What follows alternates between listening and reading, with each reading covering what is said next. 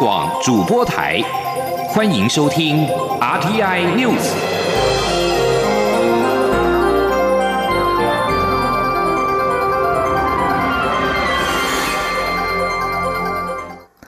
各位好，我是张旭华，欢迎收听这节央广主播台提供给您的 RTI News。路透社引述两名消息人士的说法指出，负责美国在亚太地区军事情报的海军少将史都德曼二十二号晚间低调来台访问。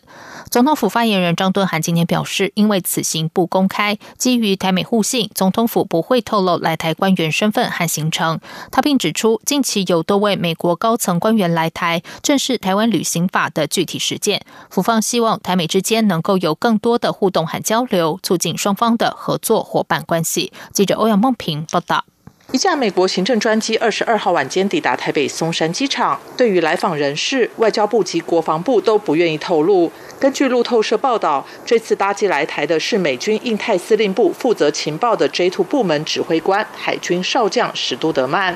总统府发言人张敦涵二十三号接受媒体访问时也表示，因为此行不公开，基于台美互信，总统府不会证实，也没有评论。他说：“呃，我想台美之间有很多的、很密切的互动跟交流。那因为这一次美国的官员访台哦，那因为行程是不公开的，那我们基于台美的互信，我们不会透露呃官员是谁，那他们的行程是什么，那相关的呃议题跟行程，我们都不会证实，也没有评论。”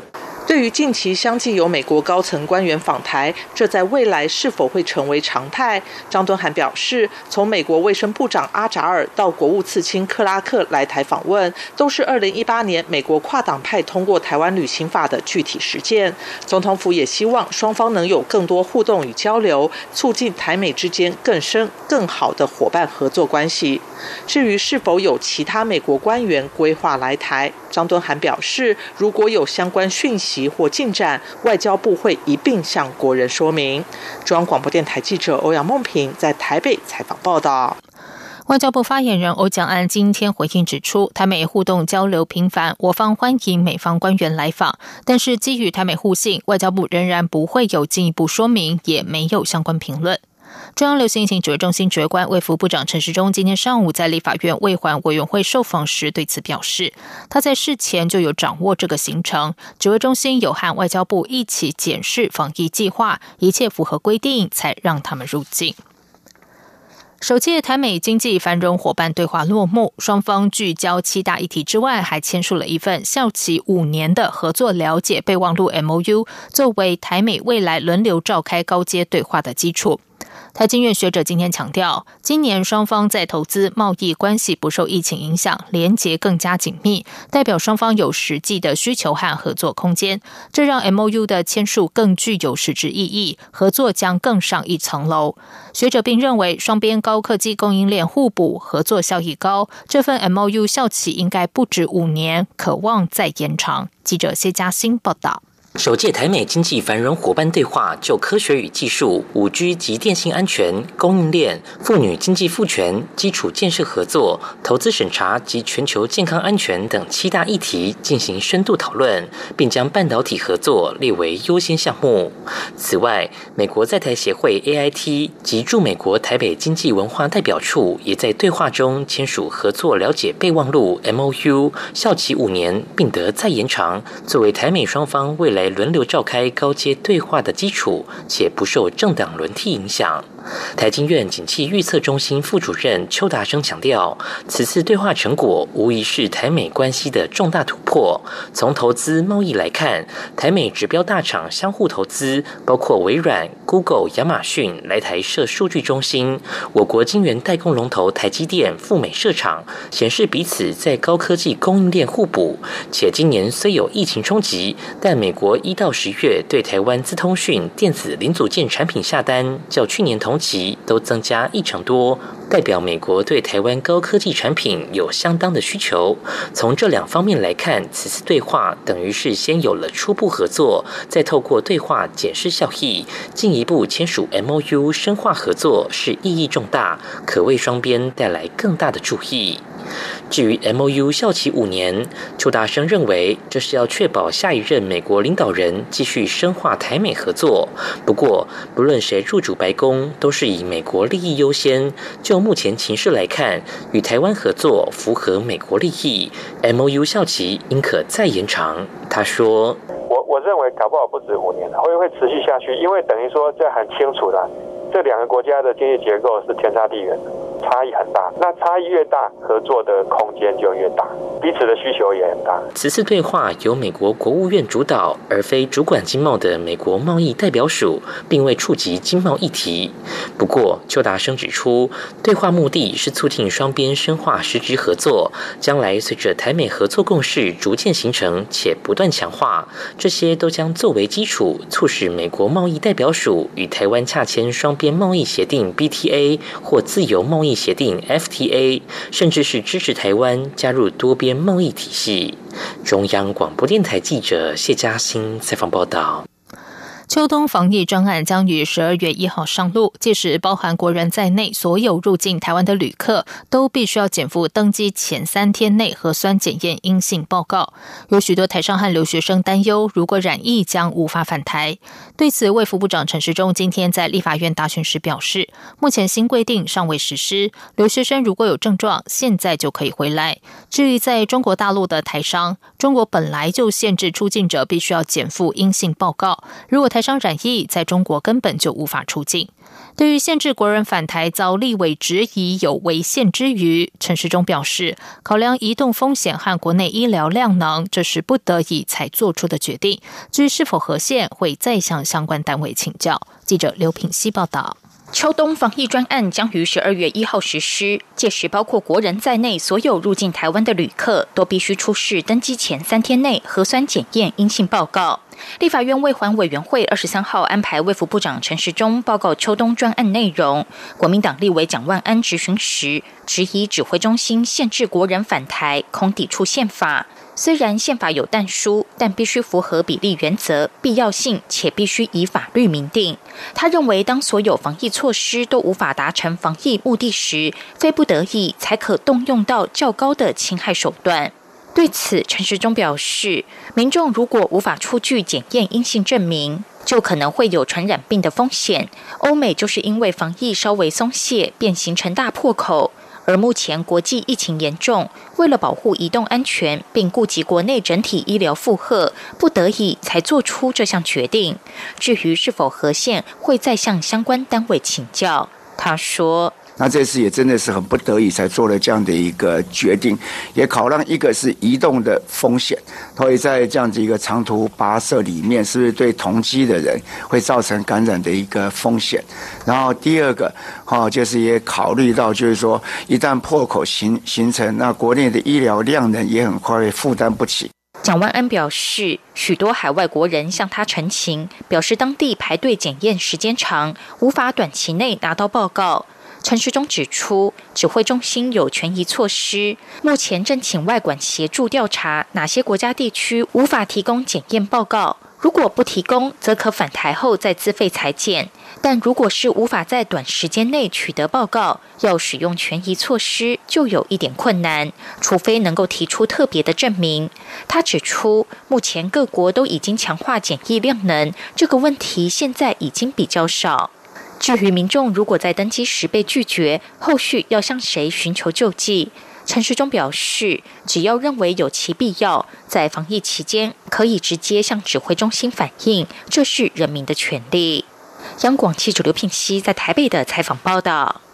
经济部统计处今天公布十月工业生产指数为一百二十二，其中制造业生产指数一百二十三点四四，同创连续九个月正成长。统计处指出，十月份机械设备业受到工作天数减少的影响，比上个月有所下滑，再度由红翻黑。不过十一月应该可以持稳发展。至于工业生产指数，全年应该可以维持正成长。记者谢嘉欣报道。十月份由于有中秋及国庆连假，工作天数较上年十月少三天，影响产业生产。经济部二十三号公布十月工业生产指数为一百二十二，较上年同月减少百分之一点四。制造业生产指数也月减百分之一点一九。不过与上年同期相比，两者都呈现连续九个月正成长。工业生产指数年增率百分之七点零六，制造业则有百分之七点六三。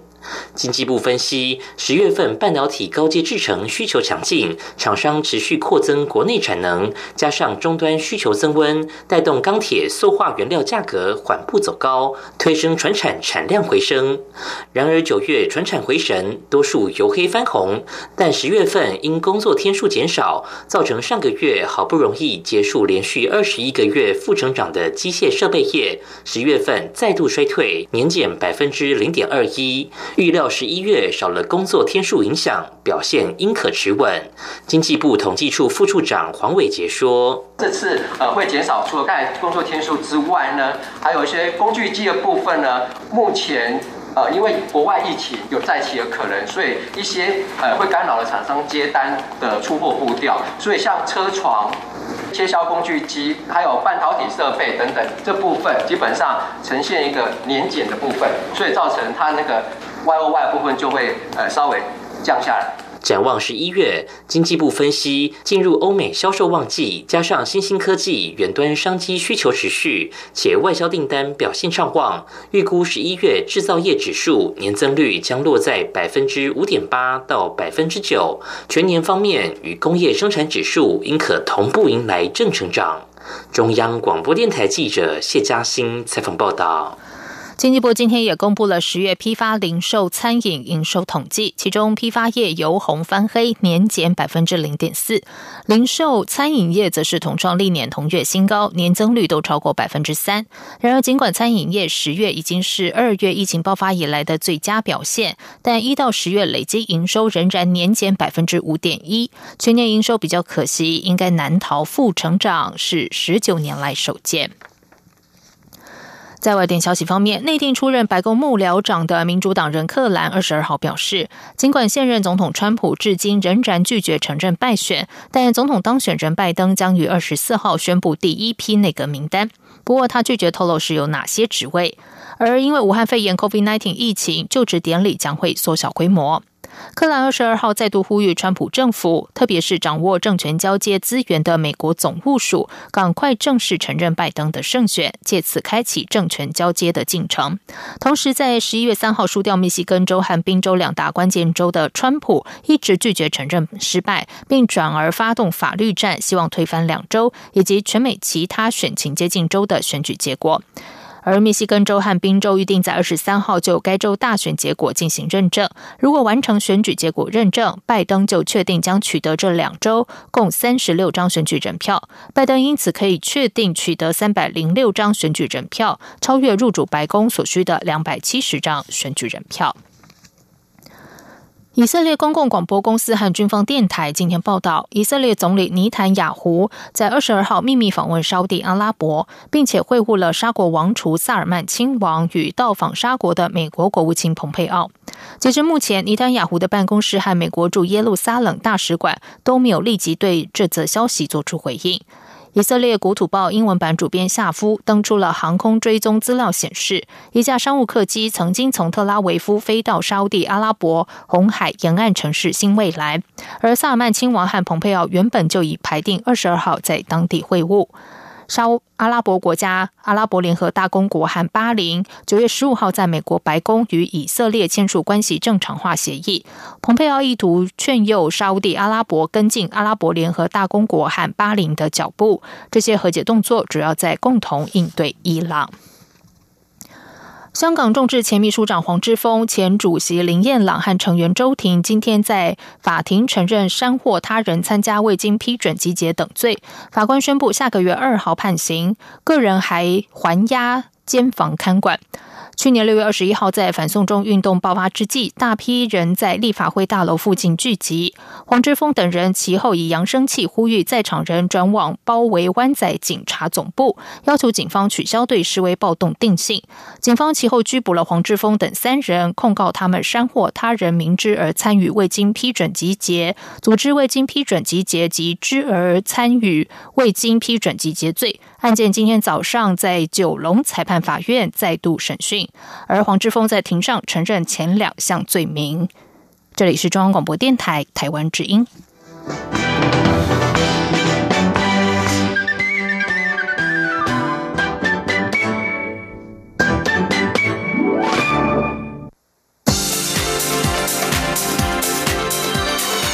这里是中央广播电台台湾之音。欢迎继续收听新闻。时间是十九点十五分，欢迎继续收听新闻。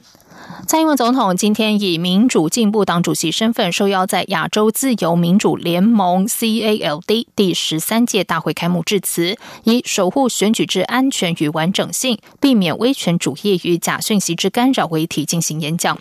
蔡总统在演讲中表示，台湾展现出一个民主国家如何在不损害民主程序、制度和价值的前提之下，制定出打击假讯息策略和方式。他指出，我国政府和民间社会成员一直在合作，以减轻讯息疫情所影响的范围和程度。此外，蔡总统也提及，我国政府和社群媒体和科技公司合作，其中包含脸书、Line、Google、奇摩和 PTT，在双方共同努力之下，协助促进透明度和实施自我查核，以及实施查核机制和识别和管理假讯息。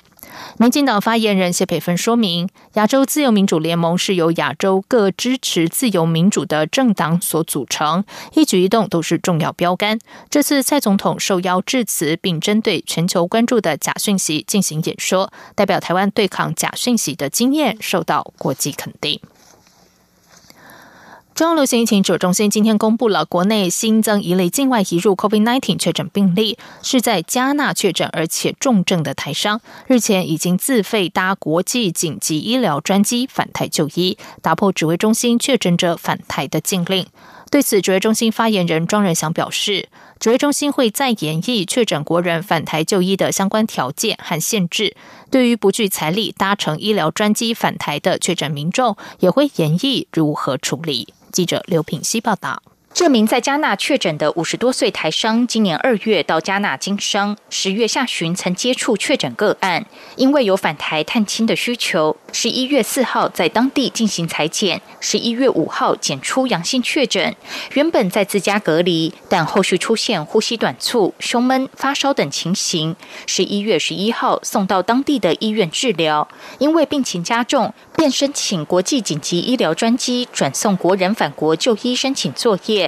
十一月二十号搭乘国际紧急医疗专机抵台，入境后及后送就医，目前住院隔离治疗中。由于指挥中心之前规定，境外确诊个案必须符合发病日到登机日已超过两个月，而且症状已经缓解，或是距离发病日已达十天，而且取得两次检验阴性证明，才能够搭机返国。但这名台商都不符合这两项条件。媒体询问为何特例准许返国就医，对此，指挥中心发言人庄仁祥表示，由于该名个案病况严重，呼吸道。插管，而且当地医疗不佳，因此专案允许返台就医。对于十二月一号秋冬防疫专案实施后，国人如果在海外确诊，是否都能够比照这个模式，不需减负阴性证明也可返台？庄仁祥指出，如果在海外确诊，最好在当地治疗。除非当地医疗状况不佳，或是有特殊原因，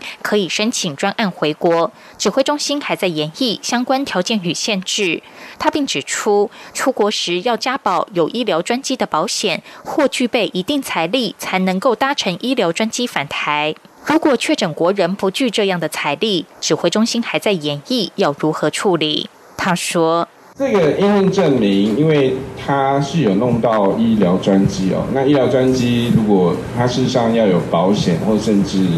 呃一定的财力，如果没有保险，肯定要有一定的财力啦。所以我们当然也会针对呃呃不是，如果不是有这样的财力或没有这个保险的话，那会怎么样的处理啊？那个当然我们还在研议当中。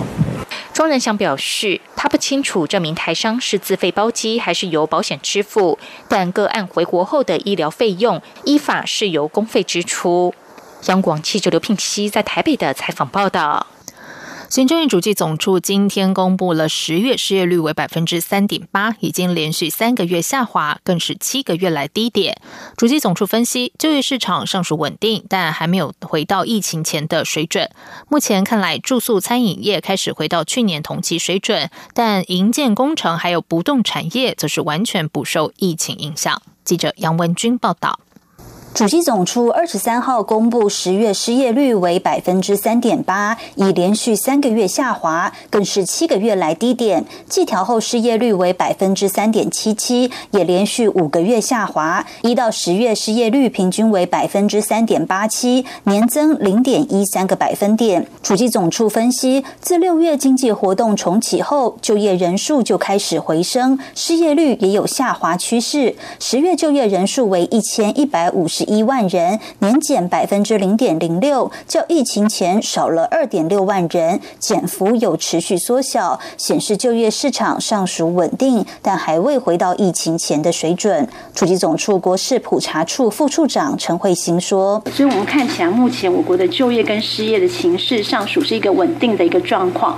那我们可以看得到，说从五月受到这波疫情影响，是五月份是最高峰。那呃之后随着六月经济活动的重启以来，那其实我们从呃六七八九十这五啊这几个月份看起来，就是六到十月这累计的就业人数增加，已经增加了四点八万人了。在行业别方面，以制造业年减三点一万人最多，批发零售业也年减一点六万人，住宿餐饮业则年增三千人，有回到去年同期的水准。营建工程及不动产业则完全不受疫情影响，就业人数持续增加中。中央广播电台记者杨文君台北采访报道。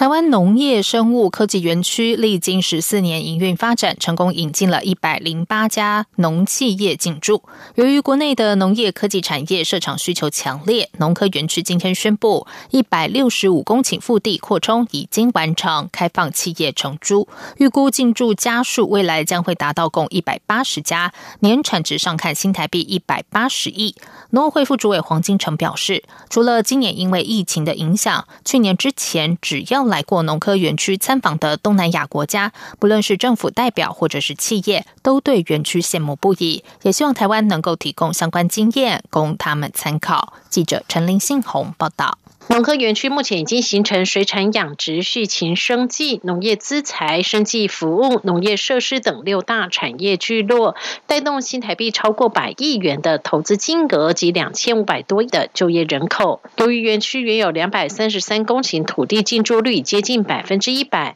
园区在二零一七年积极规划建设一百六十五公顷扩充腹地，今年下半年竣工，已经有包括中央畜产会、富裕、大同和丰。等多家企业拔得头筹，二三号农科也正式宣布扩充腹地招商，正式起跑。为了让园区内厂商所生产的产品能够方便出口，农委会也在桃园机场建构全新的冷链中心，即将启用。农委会副主委黄金城指出，过去在农科园区业者或是农民所培育出像是花卉，送到桃园机场后，若没赶上飞机，就会断裂，花的品质也会变差。一旦有冷链中心，心即使没有赶上飞机，花的品质也得以保存。至于出口大宗的观赏鱼，一样也能受惠仓储物流系统。农委会为农科园区所建构的一系列措施，让来园区参访的东南亚国家，不论是政府代表或是企业，都羡慕不已。希望台湾也能够提供相关经验，供他们参考和学习。黄金城说。都很期待的，能够帮他啊规划出一个类似的一个园区出来。那我说没有问题，对他们来讲土地不是问题啊，因为一个园区要能够运作的话呢，水电是最基本的，土地是最基本的，但是啊产业的聚落要怎么样啊？从原物料来到加工。来到出口这样的建构是他们自己国家自己去必须去规范。目前农科园区企业产品已经外销全球三十多国，包含欧美、中东及亚洲地区。园区农业资材及机能性食品相关进驻企业也都陆续与西南向国家建立商业合作或是销售代理，像是马来西亚、新加坡、越南等。预计在此次腹地扩充后，总体进驻企业家数将至少提升至一百八十家，并可提供近六千人就业机会及达到新台币一百八十亿元以上。产值的规模。中央广播电台记者陈林信鸿报道。接下来就进行今天的前进新南向。前进新南向。